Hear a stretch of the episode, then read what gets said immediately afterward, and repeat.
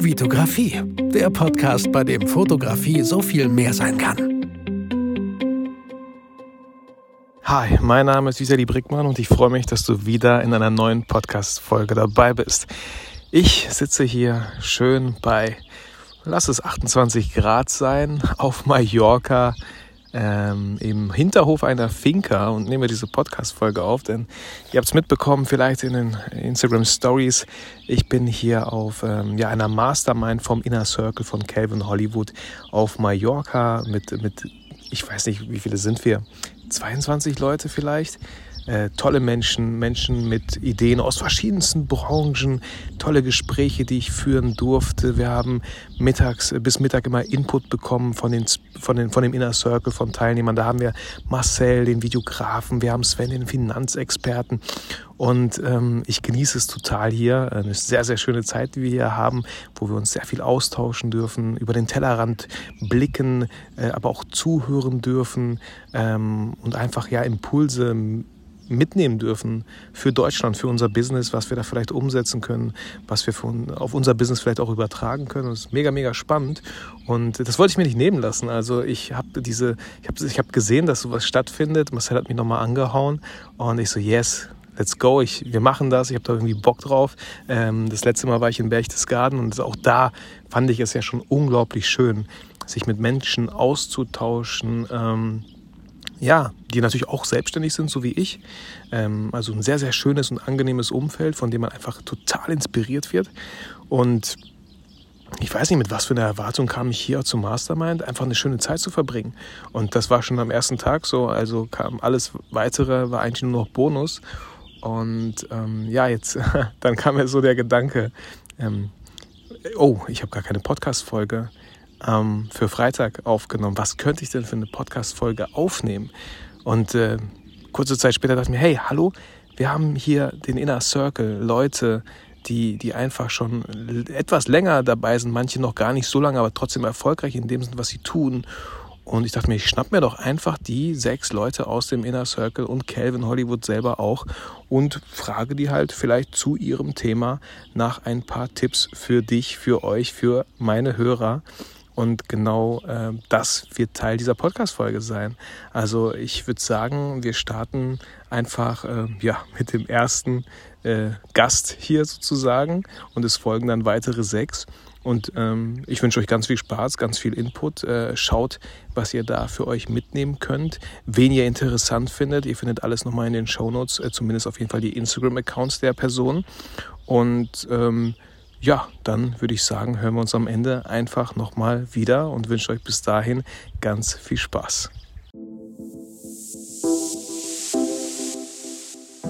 So, ich bin jetzt hier mit Sebastian Fröder, dem Experten für Psychologie im Business. Und Sebastian, was würdest du sagen, worauf müssen vielleicht auch Fotografen, die sich selbstständig machen, achten, wenn es um Psychologie im Business geht, in ihrem Business? Mm, sehr, sehr gute Frage. Und ich sage bei mir immer, wenn deine Kunden Menschen sind, solltest du dich auf jeden Fall mit Psychologie beschäftigen. Und da ist es gerade in diesem Kontext, wenn man etwas anbietet, wenn man etwas verkaufen will, was man ja will, wenn man selbstständig ist, logischerweise. Sonst kommt kein Geld rein? Sonst kommt definitiv kein Geld rein. Ist es so, dass ihr ja im Grunde nicht nur das reine Foto oder das Handwerk verkauft oder eure Zeit verkauft, sondern am Ende liefert ihr eine Bedürfnisbefriedigung. Das heißt, ihr befriedigt Kundenbedürfnisse. Und Schritt Nummer eins, um Kundenbedürfnisse äh, befriedigen zu können, ist ja, sie zu kennen. Ja, und da gibt es halt sehr, sehr unterschiedliche Typen von Kunden, ähm, die halt eben komplett unterschiedliche Bedürfnisse haben. Also es gibt Kunden, die machen ein Shooting bei euch, ähm, um sich besonders toll darzustellen, um damit Geld zu verdienen. Da geht es dann eher um Wirtschaftlichkeit. Da wäre dann beispielsweise so ein Motiv dahinter Macht und Dominanz. Ähm, es gibt aber Kunden, die ganz andere Motive hinter eigentlich der identischen Dienstleistung haben, weil ihr investiert eure Zeit, ihr packt euer Know-how rein, mhm.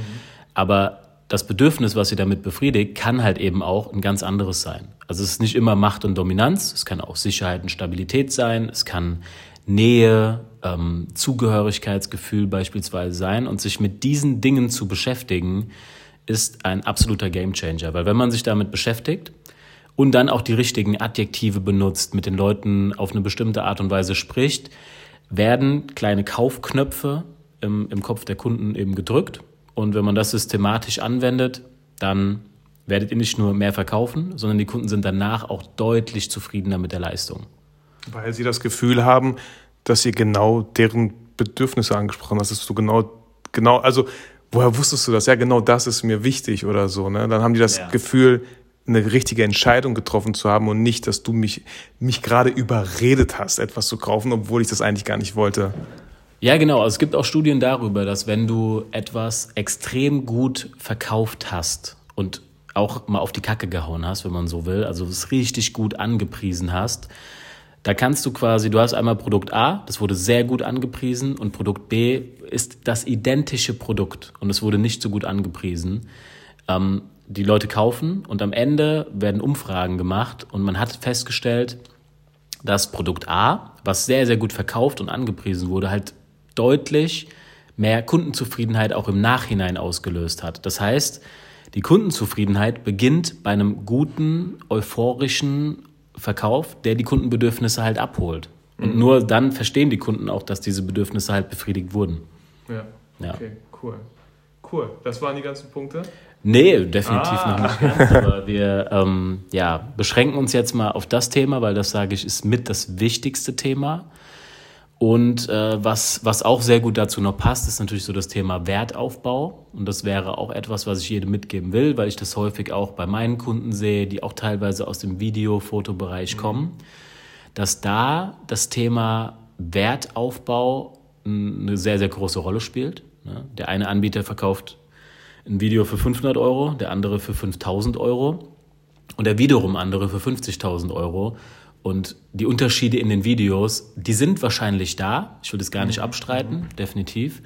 Ähm, aber ganz oft sind sie gar nicht so groß. Und das hat halt sehr, sehr viel mit Wertaufbau zu tun. Und da jetzt mal wirklich gerade bei dem Thema Foto, Video, so ein Ding, was immer sehr, sehr gut hebelt und funktioniert, ist ähm, erstmal der Spruch dahinter ist, Wert entsteht nicht in Tagen oder Wochen, sondern in Generationen. Das bedeutet, wenn man eben Fotos verkauft, Videos verkauft, dem Kunden klar zu machen, dass man zwar jetzt erstmal kurzfristig damit vielleicht irgendein Ergebnis erreicht. Ja. In dem Beispiel Hochzeitsfotografen, ja? ja. Die Kunden denken immer, du begleitest doch nur einen Tag unserer Hochzeit, warum ist das vielleicht so teuer? Ja, zum Beispiel, ja. Aber die Erinnerung bleibt ja für immer. Das ja. heißt, der Wert entsteht ja in Generationen. Und im B2B-Bereich, also für Business-Fotografen, ist das ja noch viel krasser. Ja? Ein richtiges Foto auf einer Webseite kann dafür sorgen, dass noch in zehn Jahren deutlich mehr Aufträge reinkommen. Und ähm, man, man sollte immer halt Bedürfnisse mit dem Wertaufbau richtig gut kombinieren. Und dann kann man eben auch mehr verlangen. Und da auch wieder der Witz, wenn man mehr verlangt, kriegt man wertschätzendere Kunden. Mhm. Und am Ende sind alle zufriedener. Und das ist ja das, was wir am Ende erreichen wollen. Ja. Yes. Am Ende geht es da auch wieder um Grundbedürfnisse. Ja. Anerkennung. Ja, und wenn man Psychologie nutzt, äh, fühlt der Kunde sich besser und man selbst kriegt mehr Anerkennung für seine Leistung. Also Win-Win. Und ja, Win-Win finde ich gut. Win-Win finde ich richtig gut. Ja. Ähm, welches Buch würdest du empfehlen, wenn jemand so tiefer mit diesem Thema einsteigen möchte? Psychologie im Business, Menschen verstehen. Welches Buch kannst du da direkt empfehlen? Okay, das haben wir nicht, nicht abgestimmt, ne? Nee, haben wir nicht. Ja. Weißt du, dass ich ein Buch geschrieben habe zu dem Thema? Ähm, nein, deswegen, wenn du möchtest, die Black, Black Book, The Black Book. The Black Book. Ja, an der Stelle passt doch perfekt. Genau, The Black Book, wie dank gezielter Psychologie dein Business durch die Decke geht. Und das ist halt eben so, dass ich wirklich sage, gerade für Leute, die selbstständig sind, kleinere Unternehmen haben, mhm. ähm, aus meiner Sicht das beste Buch aktuell auf, in dem Bereich. Und das ist mein Buch. Also Sebastian Fröder, The Black Book. Kommt natürlich in die Show Notes, also zu jedem, mit dem ich jetzt spreche, so die ganzen Links. Genau, richtig. Das kann man auch nur bei mir kaufen, nicht auf Amazon, nicht irgendwo in einem Buchladen aktuell. Ähm, limitierte Auflage. Also einfach schauen, ob noch welche da sind und dann gehen die gerne raus. Ja, ja. ja Basti, äh, vielen Dank. Ähm, wichtiges Thema äh, macht einen großen Unterschied, weil ich finde immer so schön, man muss niemanden etwas, man muss nicht über die, die Leute überreden, man sollte die überzeugen. Und ich glaube, mit Psychologie äh, kann man da ganz viel bewirken. Cool. Bassi, vielen Dank. Sehr, sehr gerne. Und noch eine schöne Zeit hier auf Mallorca. Dir auch. Hau rein. Danke. So, jetzt sitze ich hier mit Daniel Leismann und Daniel Leismann und ich, wir kennen uns seit Berchtesgaden. Wir haben uns gemeinsam ein Zimmer geteilt und ähm, der Typ ist einfach verrückt. Der macht einfach das, worauf er Bock hat. Wenn er Ideen hat, setzt er die um. Er hat äh, Industrify gegründet, einfach aus einer Idee, die im Lager entstanden ist, weil er im Lager gearbeitet hat, eine Zeit lang für Coca-Cola und dachte sich, ey, diese Paletten kann man doch nicht wegschmeißen, da kann man doch irgendwas Cooles draus machen. Äh, mega spannend. Er macht immer, wenn wir unterwegs sind oder auch er an coolen Orten, Orten ist, mit seinem Smartphone, hält er tolle Videos fest, schneidet die in InShot und einfach ähm, eine schöne Erinnerung für jeden, der da beteiligt war. Daniel, ähm, was sind denn so deine drei Zutaten für, für Umsetzung, wenn du eine Idee hast? Dann ist ja die eine Sache, eine Idee zu haben, aber die ist ja absolut nichts wert, wenn die am Ende dann nicht auch wirklich umgesetzt wird. Wie, was geht da so bei dir vor und äh, was sind für Schritte vielleicht nötig? Ja, das eine ist ja immer, ähm, diese Idee zu haben. Und äh, ich finde es immer wichtig, dass da eine entsprechende Energie mit drin steckt. So, ne? Also wenn ich jetzt irgendeine Inspiration bekomme und merke, hey, da ist äh, irgendwo ein Impuls, der mich beschäftigt, ähm, dann ist es für mich das Signal, da sollte ich mehr draus machen. So, ne? Ich habe da so ein Gefühl irgendwie dafür. Und da ist es halt wichtig, dass man einfach anfängt damit. Also sich nicht hinsitzt und die perfekte Lösung erarbeitet, sondern direkt in die Umsetzung geht und, und also nicht groß drüber nachdenkt. Also, im, also es gibt ja dieses, ähm, oder sagen wir mal so, viele Menschen, die irgendwie anfangen mit Ideen oder ähm, zum Beispiel, die jetzt anfangen, Stories zu machen und so weiter, die streben nach Perfektionismus. Und das Ding ist, eigentlich will das niemand sehen. Also niemand will perfekte Menschen irgendwo sehen, weil das einfach unnatürlich ist. Weißt du, wenn du permanent nur perfekte Fotos postest, dich nie versprichst, ähm, immer in perfekt in, im Erscheinungsbild irgendwo bist, dann bist du einfach unsympathisch. Menschen wollen das nicht.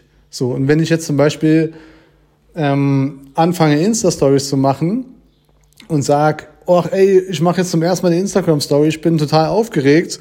Ähm, Vitali hat gesagt, ich soll Insta-Stories machen, weil das gut ist fürs Marketing. Und deswegen mache ich das jetzt einfach und ziehe es jetzt einfach durch. Dann wird der Zuschauer sagen, ey, guck mal, dem geht's ja wie mir. Also der identifiziert sich direkt mit dir als Person. Sagt, guck mal, dem geht's wie mir, der hat auch Schiss, aber der macht's trotzdem. Ja. Und dann hat er, genau, dann hat er direkt irgendwo einen Eindruck von dir, kann sich gut in dich reinversetzen, äh, weiß, dass du dann trotzdem jemand bist, der anpackt und so weiter. Genau, also einfach machen. Und es gibt so dieses schöne Zitat. Ähm, also das ist auch so dieser Punkt zwei. Das Zitat ist, Fahrradfahren lernt man nur durch Fahrradfahren. Oder Schwimmen lernst du nur beim Schwimmen. So, weißt du, ich kann dir drei Tage lang erklären, wie man schwimmt. Du kannst es trotzdem hinterher nicht. Und wenn du selbst nicht ins kalte Wasser springst, da gibt's auch ein schönes Zitat, das kalte Wasser wird nicht wärmer, wenn du länger wartest. Also einfach, spring einfach rein und fang an zu schwimmen. So, das ist einfach nicht schwer. Also man zerdenkt immer alles und, und versucht dann irgendwas zu machen. Und dann kannst du dir auch die Frage stellen, so mit Punkt drei, ähm, was ist eigentlich das Schlimmste, was passieren kann? Und wenn du dir das mal rausschaust, dann wirst du feststellen, dass das gar nicht so schlimm ist. Also als wir unser Coworking Space gegründet haben, was jetzt mittlerweile, ich weiß gar nicht, wie viele Leute da drin sind, 15, 20 Coworker oder so, mittlerweile auf drei Etagen, und wir haben einfach angefangen und haben eine Etage gemietet und haben gesagt, hey, lass uns doch einfach mal gemeinsam ein Büro mieten und die Räume, die noch übrig sind, vermieten wir einfach weiter. So, also eigentlich total simpel. Mhm. Und ähm, der Worst Case wäre, wäre gewesen, dass Tobi und ich zusammen ein großes Büro haben und jeder hätte 300 Euro im Monat bezahlt. Hey, mein Gott, also ich meine, was ist, wo ist das Problem? Ne? Ein Büro bezahlt es oder so irgendwie um die oder mehr sogar in der Regel. Genau, von daher ist dieser Worst Case ist überhaupt nicht schlimm. Also was soll groß passieren und, und jo, dann einfach anfangen. Und nur dann, wenn du wirklich am Umsetzen bist, können sich Dinge entwickeln. Ne? Also nur dann weißt du, ah, okay, guck mal, äh, der kam jetzt aus dem und dem Grund und der ist gegangen aus dem und dem Grund und deswegen kannst du es dann anpassen und weiterentwickeln und so weiter. Und äh, auch in, in den ganzen Feeds, auch bei Industrify oder bei Daniel Eismann jetzt in den Instagram-Feeds, siehst du auch am Anfang, das war alles unperfekt. Und das kann sich ja nur entwickeln während diesem Prozess. Der Weg ist das Ziel eigentlich, ja. ne? Ja. ja genau. Bei dir war das wahrscheinlich ähnlich auch, ne? Bei mir war das sehr ähnlich und äh, die Leute kennen auch mein mein Lieblingsmotto ist einfach done is better than perfect und mhm. dieses dieser Rahmen, der bei mir da im Büro hängt, den hast du halt hergestellt. Ja, genau. Ähm, genau und als ich das auch gesehen habe, wie wie cool das so ist, was du da produzierst, habe ich direkt diesen Spruch in diesem Rahmen gesehen und so so schließt sich dann der Kreis. Auf jeden Fall, also äh, Daniel, vielen vielen Dank und auch da packe ich in die Shownotes alles, was man äh, wo man sich mit dir connecten kann, dass man auch ein Bild davon bekommt, was das überhaupt für Rahmen sind und hey, wenn ihr selber so einen Rahmen natürlich haben wollt, dann schaut da auf jeden Fall mal vorbei, weil was, was hilft euch das geilste Zitat, wenn ihr es nicht einfach jeden Tag visuell vor euch habt? So. Vielen Dank, Daniel. Sehr gerne, sehr gerne. So, jetzt sitze ich hier mit Sven Stopka, äh, Finanzexperte, Honorarberater und Regelbrecher. So hat er das hier mir gerade gesagt. Sven, was würdest du sagen? Ich habe meine Hörer, ganz viele Leute, die am Anfang der Fotografie vielleicht stehen, ganz viele Hobbyfotografen, so alles gut so, äh, aber am Anfang der Fotografie wollen sich selbstständig machen. Was sind so drei ja, Sachen, auf die man aufpassen sollte, wenn es um die eigenen Finanzen geht und die Finanzen dann halt auch fürs Business geht? So. Okay, der erste Punkt, Vitali, ist, habe einen Businessplan für das Business und einen privaten Finanzplan. So, weil wenn du ohne Plan bist, bist du planlos. Das ist ja ein schönes Wortspiel in Deutsch. Und der Businessplan ist wichtig, damit du erstmal weißt, wo willst du ob die nächsten Jahre hin, dass man auch wirklich sagt, okay, ich habe da ein ernsthaftes Interesse, ein richtiges Business aufzubauen. Der private Finanzplan ist wichtig. Zum einen, dass du weißt, bin ich auf dem Weg zum richtigen Ziel hin, also zu dem Endziel, wo du hin möchtest. Und wichtig, setze dir dabei Etappenziele, um halt dann auch zu kontrollieren, bist du auf dem richtigen Weg. Zweiter Punkt, habe deine Zahlen so weit im Griff, dass du nicht zu viele Entnahmen tätigst. Das ist ein Punkt, den ich häufig sehe in BWAs zum Beispiel. Kannst du gerne mal machen. Nimm dir deine BWA und schau mal an, was hast du für Privatentnahmen drin. Da gibt es zwei Tipps. Einmal zu schauen, ist das, was der Steuerberater verbucht hat, wirklich alles Privatentnahme oder wusste er nicht, wo er es zuordnen soll? Machen Steuerberater sehr gerne.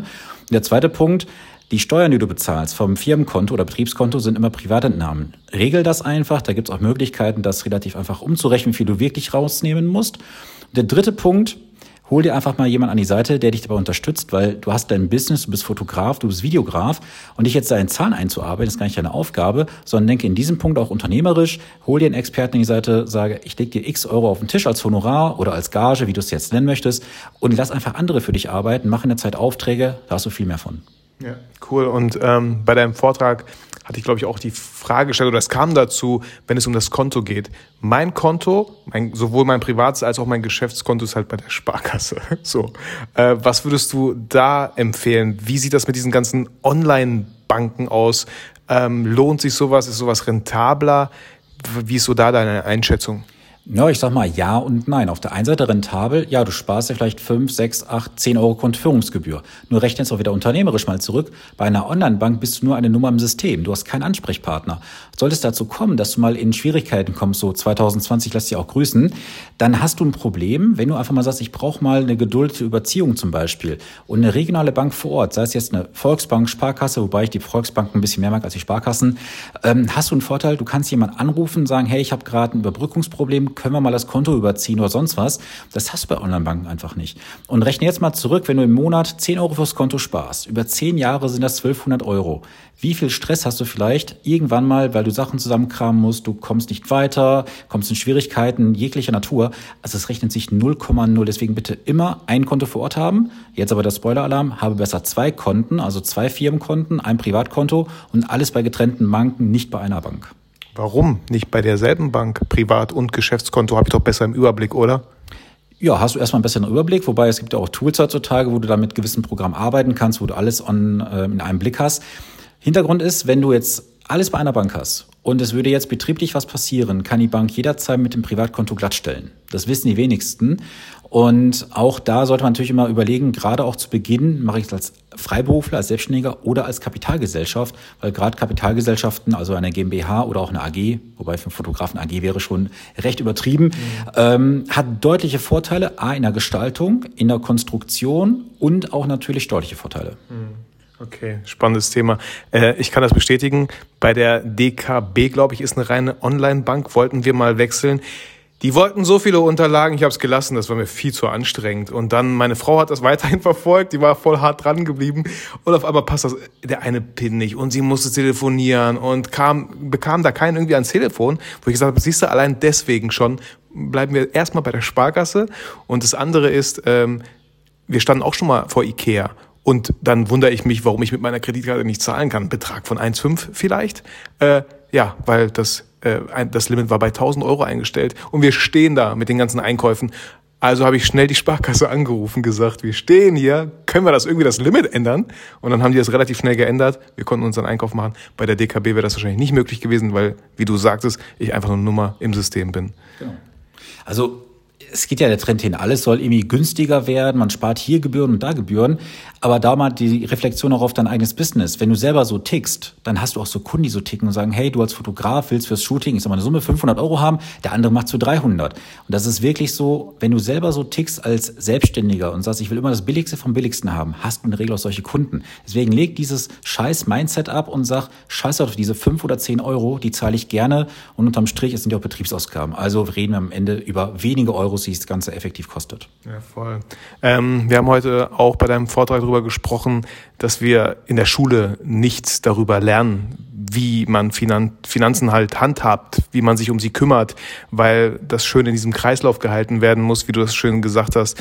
Ähm, wir lernen, wir, wir arbeiten, wir geben aus, wir zahlen Steuern, wir arbeiten, damit man in diesem Kreislauf auch schön bleibt, sollte man wenig über Finanzen wissen. Wenn der ein oder andere Hörer jetzt aber was über Finanzen wissen möchte, was wäre so ein allgemeines Buch, was jetzt einfach erstmal so, ja, wo du dir wünschen würdest, warum haben wir dieses Buch nicht in der Schule gelesen, wenn es um Finanzen geht? Ja, das könnte ich ja viele Bücher nennen. Es ist aber jetzt immer die Frage, in welchem Kontext stehst du gerade? Stehst du jetzt gerade am Ende der Schulausbildung? Bist du jetzt schon im Berufsleben drin? Bist du schon 20 Jahre selbstständig? Deswegen würde ich eher andersrum vorgehen.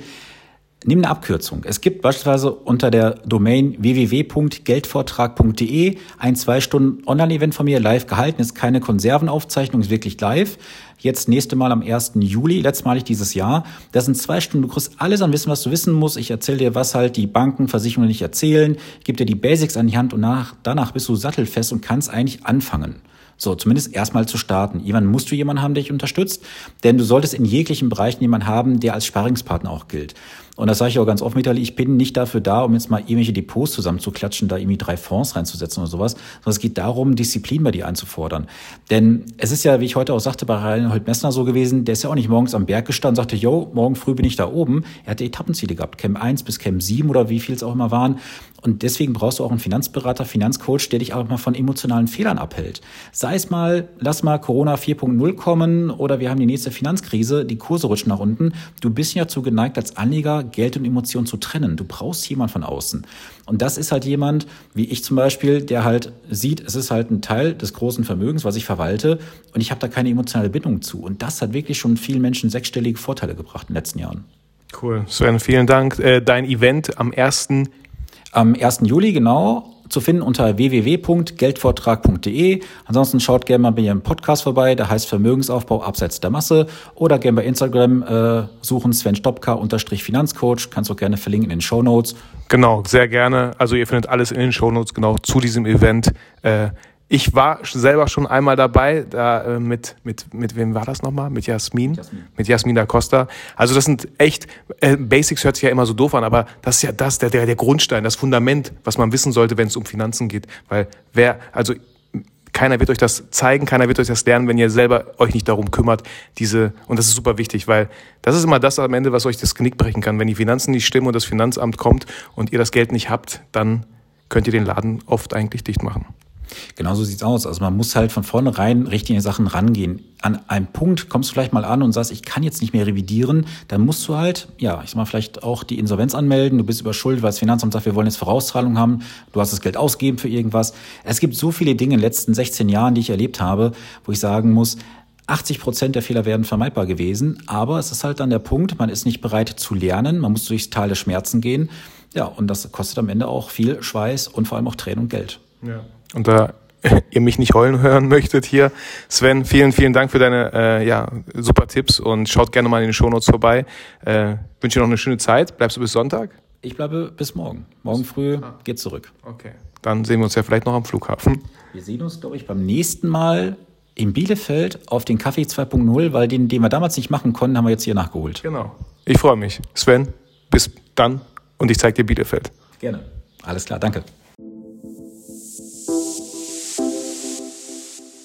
So, jetzt sitze ich hier mit John Navam, ähm, Agenturinhaber, Investor, crazy, was du machst, crazy, wo du herkommst. Ähm, John, was für eine Strategie kannst du Leuten empfehlen, die sie vielleicht fahren sollten, wenn es, wenn sie am Anfang ihrer Selbstständigkeit sind? Sehr tolle Frage. Also, ähm, ich kenne das, ich kenne den ganzen Struggle, wenn man anfängt. Vor allem, ich habe eine lange Laufbahn hinter mir. Ich bin seit 17 Jahren selbstständig. Ursprünglich war ich mal Fotograf und äh, von Fotografie ja, konnte, konnte man damals, also ich zumindest konnte nicht wirklich davon leben. Habe dann halt äh, irgendwann Grafikarbeiten gemacht, Flyer entworfen und so weiter alles. Und von Flyer bin ich irgendwann auf Webseiten rübergerutscht, weil ich das hobbymäßig gemacht hatte. Von Webseiten bin ich dann auf Marketing gerutscht und vom Marketing auf Online-Shops gerutscht. Und dann ist irgendwann eine Agentur draus geworden. das ist so kurz zusammengefasst die Laufbahn. Und äh, in der Zwischenzeit war ich natürlich schon mal ziemlich tief am Boden, hat auch schon mal die Firma gegen die Wand gefahren und so weiter. Ich bin seit 17 Jahren selbstständig, also weiß ich ganz genau, was die Leute, wenn man am Anfang äh, steckt, machen muss. Das erste, was man auf jeden Fall machen muss, ist halt, auch wenn man ein Künstler ist und selbstständig ist, man muss das Künstlerdasein zur Seite schieben. Entweder bist du Künstler oder Unternehmer. Das ist Regel Nummer eins. Du musst entscheiden, dass du jetzt Unternehmer bist und nicht ein Künstler. Das war damals mein Fehler. Ich war mehr Künstler, ich habe meinen Job geliebt. Ich habe so gerne Fotos gemacht, ich habe auch gerne auch irgendwas umsonst gemacht, weil das Geld nicht wichtig war. Ich wollte einfach nur davon irgendwie leben.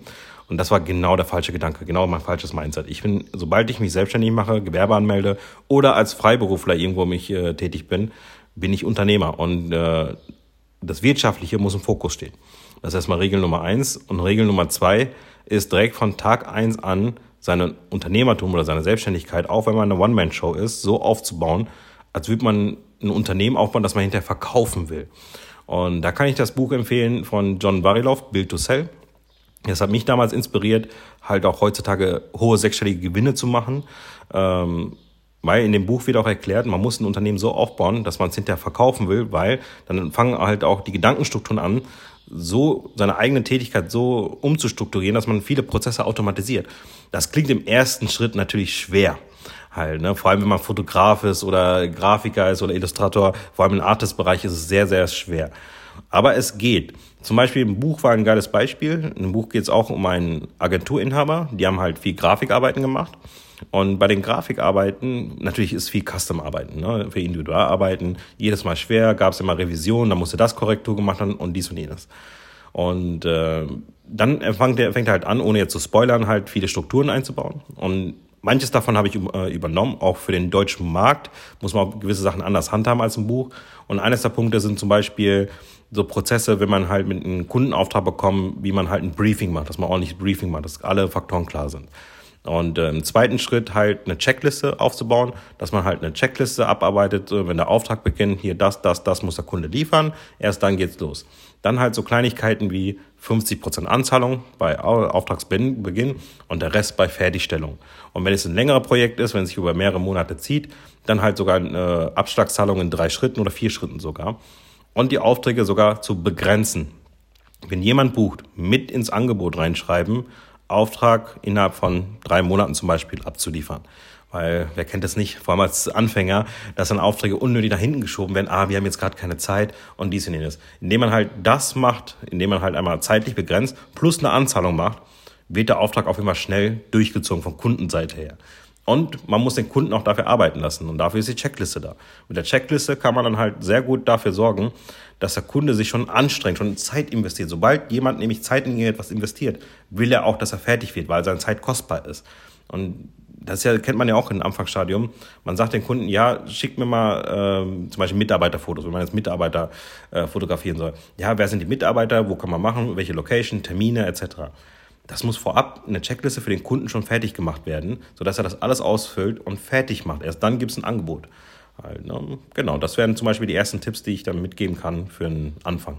Ja, nee, ey, da war richtig viel drin, voll gut und auch ähm, dass der Kunde diese, diese Zeit investiert. Weil, so wie du gesagt hast, er füllt die Checkliste aus, er sagt schon mal, wer die Mitarbeiter sind. Wenn man dann ein Angebot schreibt, wird das auch sehr wahrscheinlich annehmen, weil, wie denken wir ganz oft, ich habe da jetzt schon Zeit investiert, also wieso sollte ich jetzt einen Rückzieher machen? Genau. Auch bei Hochzeitsfotografen, Videografen empfiehlt man eigentlich ganz oft, bittet das Brautpaar zu euch, zu eurem, in, eure, in euer Ambiente, zu euch nach Hause, in euer Büro, weil dann haben die schon mal Zeit investiert und sind zu euch gefahren. Die waren schon mal bereit. Also eigentlich wollen die mit euch diese Hochzeit durchführen. Und dann ist äh, der Schritt vielleicht zum Verkauf gar nicht mal mehr so groß. John, vielen, vielen Dank.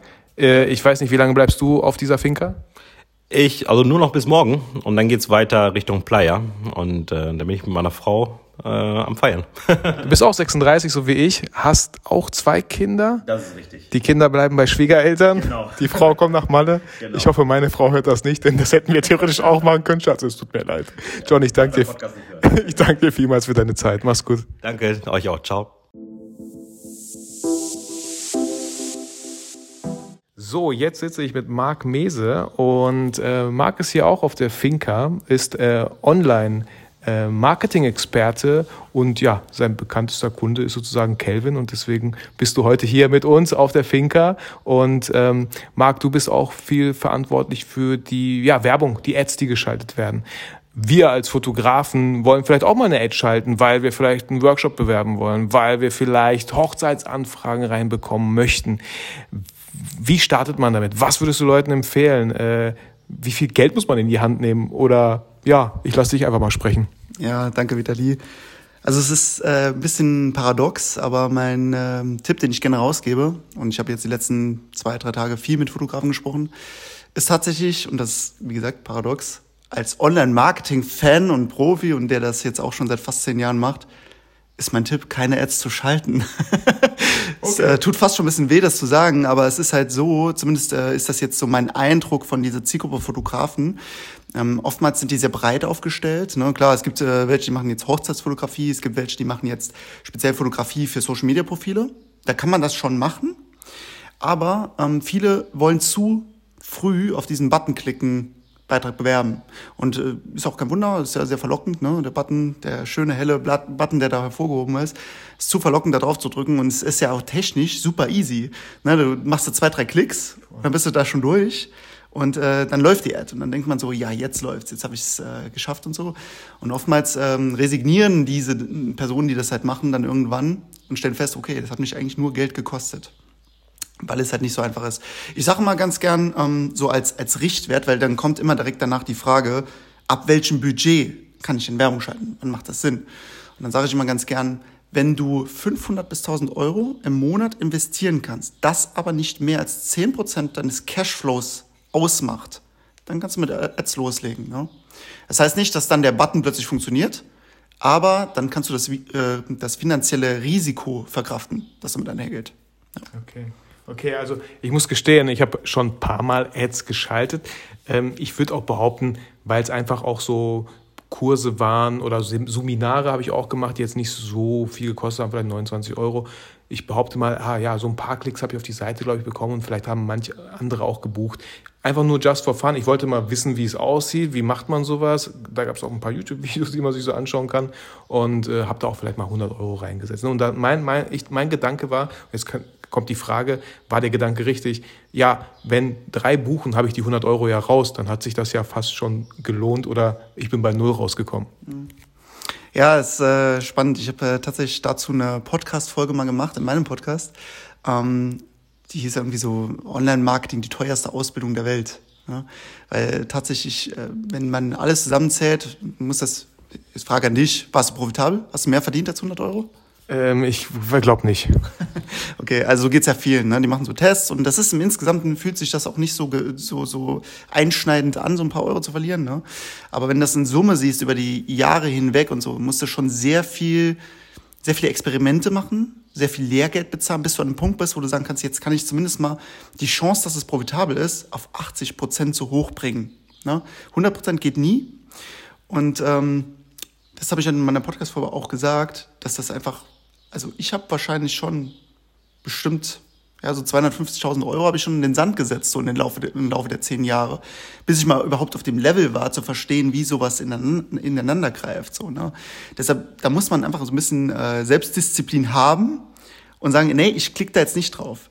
Und es gibt eigentlich nur zwei Möglichkeiten.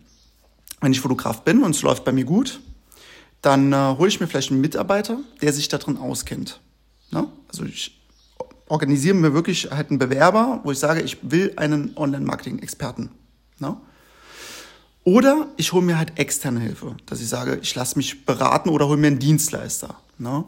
Wo man, da muss man auch ein bisschen aufpassen, da gibt es leider auch viele, die da nicht so wirklich gut sind. Aber es selbst zu lernen, wenn ich Fotograf bin, macht eigentlich keinen Sinn, weil ich damit ja nie, das ist ja quasi nur ein Skill, den will ich mir aneignen, weil ich glaube, ich muss es machen, um groß zu werden. Mhm. Aber eigentlich will ich ja das gar nicht. Es ist nur so, so, so ein, so ein, äh, ein Schritt Richtung Ziel. Ne? Also macht es keinen Sinn, sich diesen Skill auf, auf, also all diese Zeit zu investieren, all das Geld zu investieren, um das zu lernen. Nee, da kaufe ich mir Expertise ein in Form von Mitarbeitern oder von halt Agenturen oder so, die sowas schulen. Ja, ja. ja ähm, ich glaube, viele, ähm, den juckt es so ein bisschen in den Fingern, diesen Beitrag bewerben-Button zu klicken, damit sie einfach eine höhere Reichweite kriegen. Was wären denn so vielleicht zwei, drei einfachere Schritte, wie man an Reichweite kommt, anstatt Werbung zu schalten online? Also das hängt natürlich jetzt so ein bisschen von der Branche ab. Ne? Ein äh, typischer Weg, den ich auch in meinem Programm halt so lehre, ist, äh, weil ich sage auch, Ads werden nie aus, aus, äh, auf Risiko geschaltet, niemals. Und ich sage halt, okay, um erstmal Cashflow zu generieren, mit dem ich dann Ads finanziere, geben wir erstmal organisch vor. Und da hat sich halt so eine Strategie besonders als gut herausgestellt. Und das ist einfach, indem ich Gruppen joine, zum Beispiel bei Facebook. Also ich suche mir Pools, bei denen schon meine Zielgruppe unterwegs ist und äh, dort setze ich im Grunde einen Post ab. Da muss ich jetzt aufpassen, dass ich dann nicht werblich bin, mhm. weil dann fliege ich sofort aus der Gruppe ja, raus, ja. ganz klar. Ähm, zu Recht. Aber ich kann da ja Mehrwert reinstiften. Ne? Ich kann zum Beispiel sagen, ein paar Tipps raushauen oder so. Und dann kriege ich ja Kommentare. Okay? Also Leute reagieren ja darauf, wenn es gut ist. Und wenn Leute darauf reagieren, dann kann ich diese Leute wieder in ein eins zu eins Gespräch verwickeln mhm. ne? und kann daraus in, in, letzter Instanz, also klar, ich meine, ist jetzt auch nicht so ein Prozess, wo ich sage, ja, jetzt poste ich was und äh, 20 Minuten später habe ich den ersten Kunden. Mhm. Na, also muss man auch sich ein bisschen rantasten. Aber in letzter Instanz generiere ich damit halt Kunden. Dieses Geld nehme ich jetzt und schütte es in die Kriegskasse und davon kann ich Ads schalten. Okay? Das ist einfach so, so ein Weg, wie ich organisch vorgehen kann, wenn ich selbst keine Reichweite habe, weil einfach nur Inhalt auf Social Media wie Instagram, TikTok oder so zu posten, das dauert ja. Mhm. Ne? Das weiß man ja. Es ja, dauert ewig lange, um da Reichweite aufzubauen. Und dann macht es natürlich Sinn, mich an ich nenne das mal so, so gerne so ein bisschen Backpack-Marketing. Mhm. Quasi, ich hänge mich äh, oder, oder ich, ich, ich gehe Huckepack mhm. Auf der Reichweite von anderen Leuten. Ich muss es nur so machen, dass die dadurch keinen Nachteil haben. Mhm. Ne? Weil niemand will jemanden in der Gruppe, der da irgendwie großartig äh, was pitcht oder so.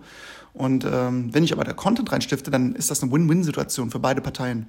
Weißt du? Und das ist halt immer geil, um die Kriegskasse zu füllen, um dann eben damit Werbung schalten zu können. Ja voll guter Tipp, weil wenn man sich zurückerinnert, wie Calvin damals angefangen hat, genau so. Er war bei Foren, glaube ich, parallel auf fünf Tabs offen in verschiedenen Foren zu verschiedenen Themen und hat da einfach nur sein Wissen geteilt. So, der war dann irgendwann so der Experte, wenn es halt darum ging. Also auch ein guter Tipp: Facebook-Gruppen. Ne? Leute äh, haben Facebook gar nicht mehr so auf dem Schirm oder meinen es oder ist ja nicht so. Da, da ist nicht ihre, deren Zielgruppe. Aber ich finde auch persönlich immer noch, dass dieses Konzept von Facebook-Gruppen gibt es auf einer anderen Social-Media-Plattform, glaube ich, so nicht.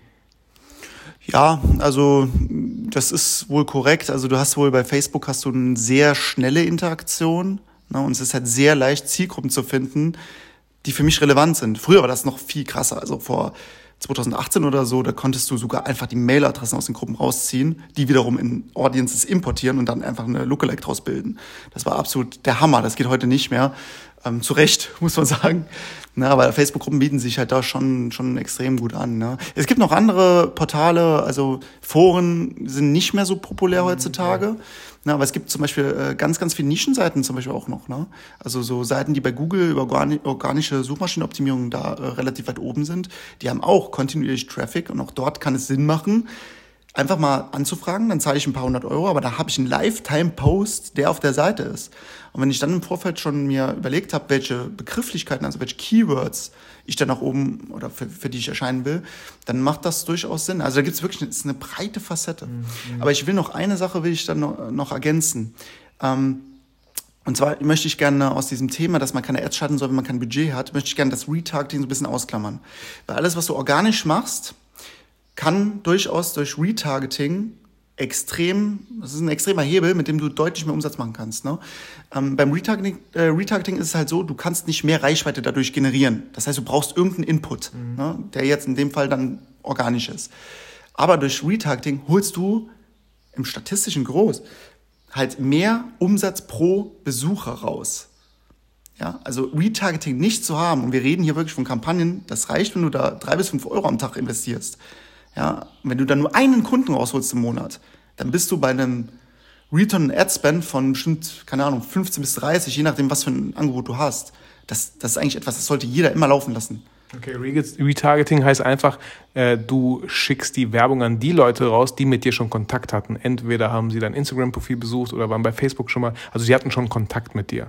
Genau, also das sind diese kleinen Werbeanzeigen, jeder kennt das. Ne? Ich gucke mir irgendwo bei Amazon oder sonst wo, gucke ich mir ein Produkt an und dann verfolgt mich das einfach quer durchs Internet für, für Wochen. Ja. Das Retargeting. Ne? Im Grunde wird da getrackt, also gemessen, dass du auf einer bestimmten Seite X warst. Und dann kann ich jetzt sagen, jeder, der auf dieser Seite war, soll diese Ad halt angezeigt bekommen. Und der Vorteil ist halt dadurch, dass ich nicht mehr so direkt in der Konkurrenz bin mit anderen, die jetzt über Schlagworte oder sowas halt Werbung schalten, habe ich halt beim Retargeting sehr günstige Preise.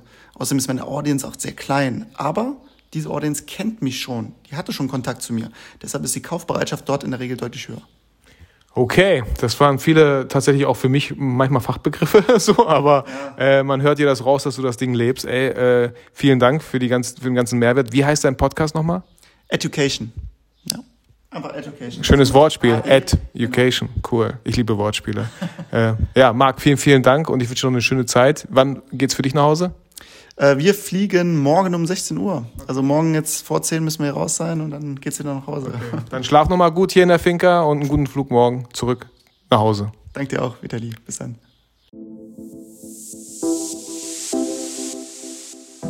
So, ich sitze jetzt hier mit Marcel Schert-Wittes, äh, Video-Creator aus, wo kommst du nochmal her? Lindau am Bodensee. Natürlich wusste ich doch. Den Mittelpunkt der Erde. Den Mittelpunkt der Erde. Marcel, ähm, du machst unglaublich krasse Videos und ähm, es wäre jetzt so einfach, auf das Thema Videos einzugehen, aber was ich viel, viel spannender finde und vor allem, was meine Hörer wahrscheinlich viel, viel spannender finden würden, wäre das Thema Kundenakquise. Was für Tipps kannst du Leuten mit an die Hand geben, wenn es um Kundenakquise geht? Also der, ja, der Klassiker, den ich jetzt sagen würde, ist einfach das Ding, ähm, verkauf den Wert und nicht deine Dienstleistung. Also wenn du jetzt Fotograf bist oder Videocreator oder was auch immer du machst, wenn du kreativ bist, ja, verkauf den Menschen das, was sie haben wollen. Also wenn du ein Video hast oder wenn du Fotos machst, dann haben die Fotos ja ein Ziel. Also du hast ein Video, zum Beispiel ein Imagefilm, der hat ein Ziel, angenommen, du willst den Umsatz steigern oder du willst neue Mitarbeiter finden du hast irgendein Ziel, was der Kunde damit, ähm, was der Kunde damit hat und das musst du ihm verkaufen. Also verkauf ihm nicht, ja, ich mache jetzt hier ein wunderschönes Video für Sie, Herr so und so und erzähl nicht über das Video, sondern red viel mehr über das, was er bekommt. Mach ihm viel mehr klar, dass er einen geilen Film kriegt, der Kunden rein theoretisch äh, für ihn anlockt oder der Mitarbeiter für ihn generiert, wie auch immer. Ähm, du musst nicht nur auf das Thema eingehen, weil ich meine, klar, Video ist ja auch was Emotionales, sieht auch geil aus und so weiter, aber es, es geht einfach darum, ja, gerade in dieser ich sag mal so, die meisten werden ja viel im, im Business filmen. Ähm, bei Hochzeit ist was anderes, aber selbst da kannst du auch die Emotionen verkaufen, ähm, was die Menschen damit haben. Aber es ist ein bisschen einfacher, aber gerade im Business ist es sehr wichtig, wirklich zu, den Leuten klar zu machen, dass du etwas lieferst, was einen Mehrwert hat, ne? was ihm auch was bringt, was ihm finanziell was bringt oder was ihm, ja, was ihm seinem Ziel näher bringt. Das ist so der, würde ich sagen, einer der wichtigsten Punkte, die ich empfehlen würde. Ja, cool. Also es gibt immer dieses schöne Bild, jemand, äh, der sich einen Bohrer kauft, will keinen Bohrer, er will einfach Löcher in der Wand. Und wenn man einen Schritt weiter geht, genau. was, warum will er Löcher in der Wand? Er will ein Bild aufhängen, ein Bild, mit dem er vielleicht Emotionen verbindet, weil es einfach ein schönes Bild ist von der Hochzeit oder so. Ja. Ähm, du hast im Vortrag etwas erzählt, wie, äh, ja, ich will nicht sagen ein Trick oder so, aber du hast einen coolen Einfall, wie du relativ viele Aufträge generiert hast, genau mit der Zielgruppe, für die du super gerne arbeitest. Ja, also ich kann euch nur empfehlen, ähm, ich meine, gerade wenn man im B2B unterwegs ist, also sprich von Business to Business, also man hat jetzt große Kunden, wie also große Unternehmen als Kunden, dann ist es nicht so einfach, an die ranzukommen. Es ist einfacher, wenn man zum Beispiel Vitamin B hat, denn man kennt irgendjemanden, der ihn da rein empfiehlt und so weiter. Auf jeden Fall würde ich empfehlen, zu schauen, wo finde ich diese Menschen, die da arbeiten. Weil im Endeffekt habt ihr entweder mit ähm, Abteilungsleitern zu tun, die euch den Auftrag geben, äh, Marketingchefs, Marketingmanager oder vielleicht sogar Geschäftsführer, die euch den Auftrag geben. Und diese Menschen müsst ihr irgendwie finden, die müsst ihr erreichen. Weil wenn denen dran seid, dann ist das, das Ding relativ easy. vor allem ist es ja immer so, Geschäfte werden zwischen Menschen gemacht und ähm, wenn die euch sympathisch finden, wenn ihr mit dem schon im Kontakt seid, wird der euch 100% den Auftrag geben. Ne? Völlig egal, ob ihr jetzt jemand anderen kennt oder jemand anderes sich bewirbt auf den Job. Wenn der euch sympathisch findet, mit diesen Personen mit dieser Person Kontakt habt, kriegt ihr den Job.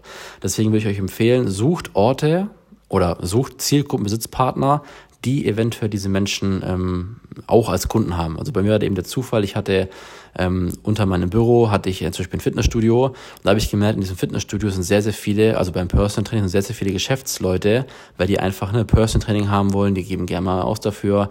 Und so könnt ihr es auch für euch anwenden. Sucht Orte, wo wirklich diese Menschen sind. Der Klassiker ist zum Beispiel auf dem Golfplatz. Da sind sehr viele, sehr viele Menschen, die äh, in diesen Kreisen sind.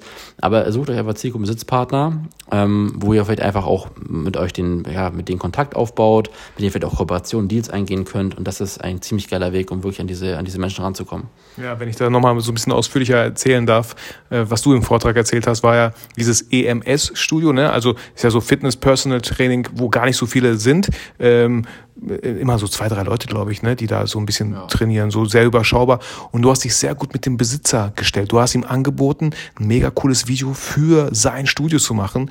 Und dadurch, also du bist ihm auch preislich sehr entgegengekommen, weil du da das längere Spiel gesehen hast. Nicht kurzfristig, oh, ja, gibst du mir mal 3000 Euro, super, ich bin happy, sondern hast eben für einen guten Preis was richtig krass abgeliefert. Was hat er gemacht?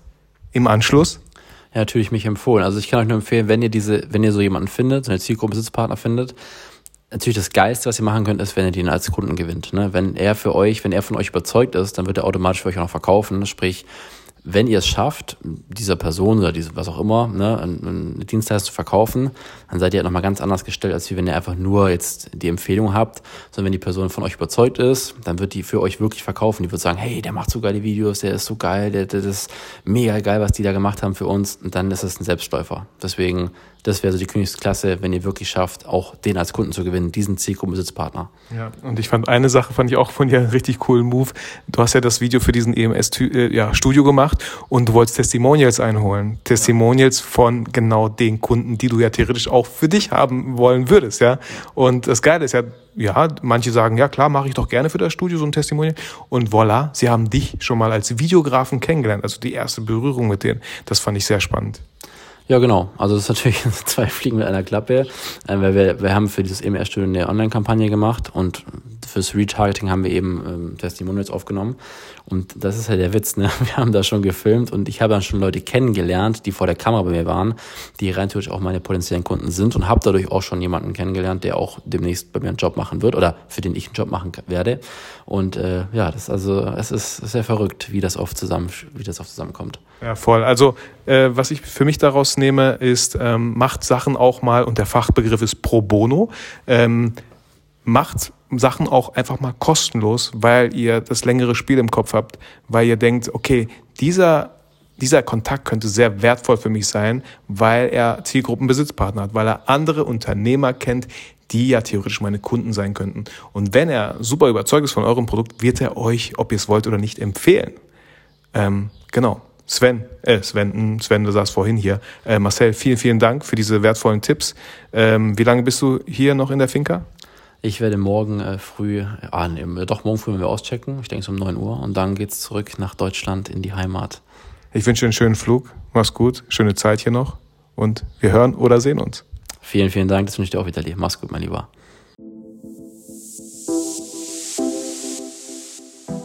So, jetzt sitze ich hier mit Kelvin äh, und äh, jeder, der Kelvin folgt, weiß, er hat in äh, vier Stunden mehr geschafft als andere in einem halben Jahr. Deswegen das Thema Umsetzung. Kelvin, was sind so deine drei Geheimtipps, wenn es um Thema Umsetzung geht? Ja, Vitali, erstmal schön da zu sein. Er drückt mir hier jetzt ein iPhone in die Hand. Hast du gesagt, wo wir sind oder ist das ja, undercover? Finca, kannst du sagen. Wir sind in der Finca in Spanien und er kam gerade so im Pool, äh, am Pool, nicht im Pool, äh, am Pool auf mich zu hast du Bock, so drei Tipps rauszuhauen. Also ich muss mich jetzt mal ein bisschen sortieren. Der erste Tipp ähm, für schnellere Umsetzung, für ins Machen kommen, wäre, dass du dir äh, kleinere Resultate setzt. Also wir werden immer vom Außen total getriggert. Die Ziele müssen groß sein. Du musst reich werden und 30 Kilo abnehmen und so weiter.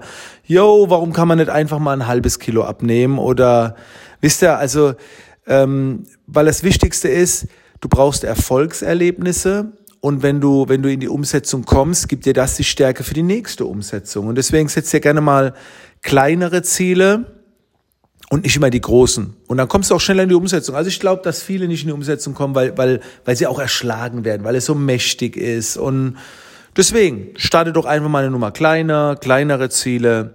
Das wäre so mein erster Tipp.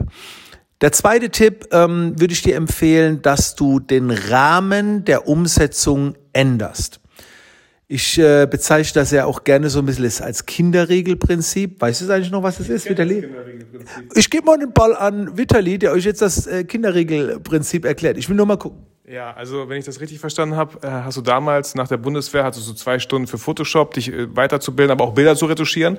Und äh, manchmal hattest du, glaube ich, nicht so richtig Bock dazu. Aber du hast dich mit einem Kinderriegel belohnt.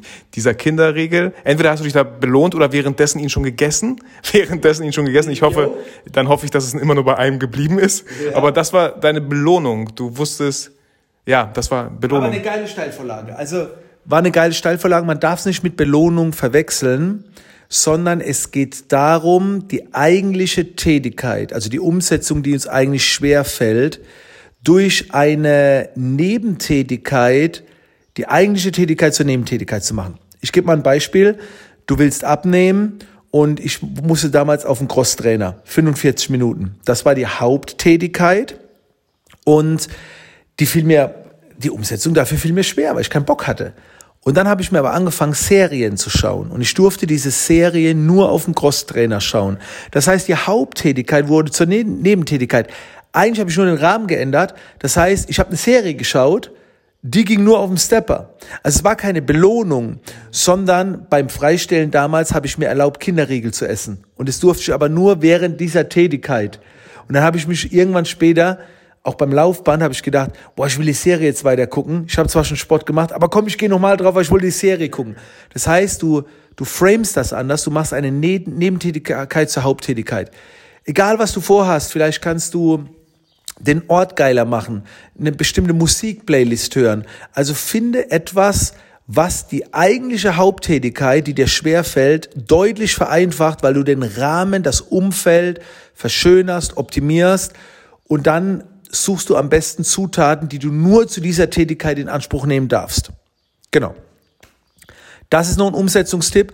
Und jetzt gebe ich euch den finalen Umsetzungstipp, den viele nicht hören wollen. Ich rede jetzt mal im Business-Kontext.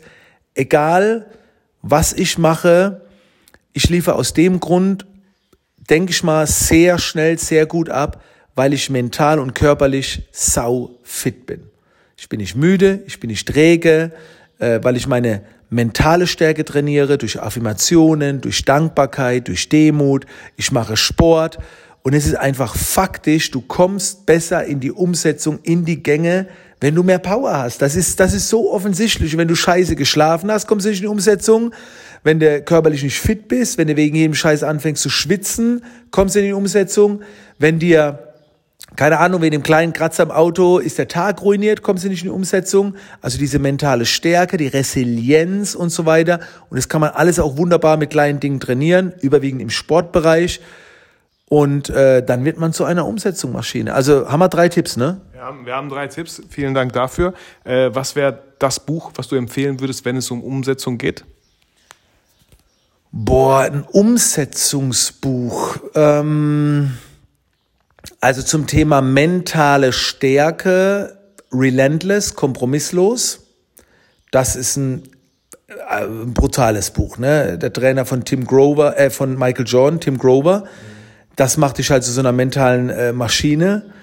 Ähm, was, was waren noch die Tipps? Einmal war das äh, Nebentätigkeit zur Haupttätigkeit.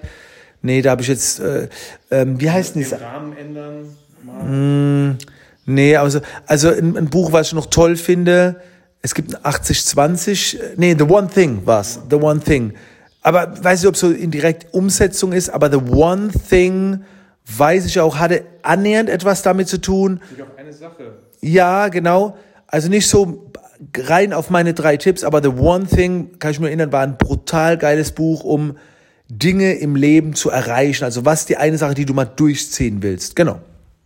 Cool. Kevin, vielen, vielen Dank. Viel Spaß noch hier auf der Finca. Du, bleibst, du bleibst bis Sonntag, ich fliege morgen. Danke für die Einladung. Nein, Wa- wir beide, ich gehe auch morgen. Ach so, du gehst auch morgen. Okay. Ja, wir gehen beide morgen. Na gut, dann sehen wir uns ja vielleicht nochmal. Okay. Ein Flieger. Ich wünsche dir was, Kevin. Dankeschön für deine Zeit. Bis dann.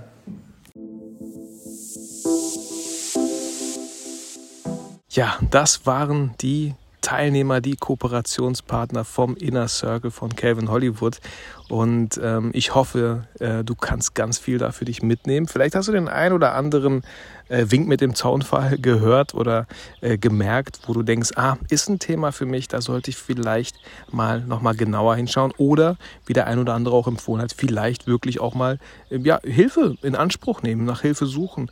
Und wenn ich eins hier in dieser ganzen Mastermind gelernt habe, ist, ist wie wichtig es ist, ein äh, Umfeld zu haben mit Leuten, die ähnliche Ziele haben, die auch selbstständig sind, die auch ähnliche Struggles haben tagtäglich. Sich mit denen auszutauschen, ist super, super viel wert.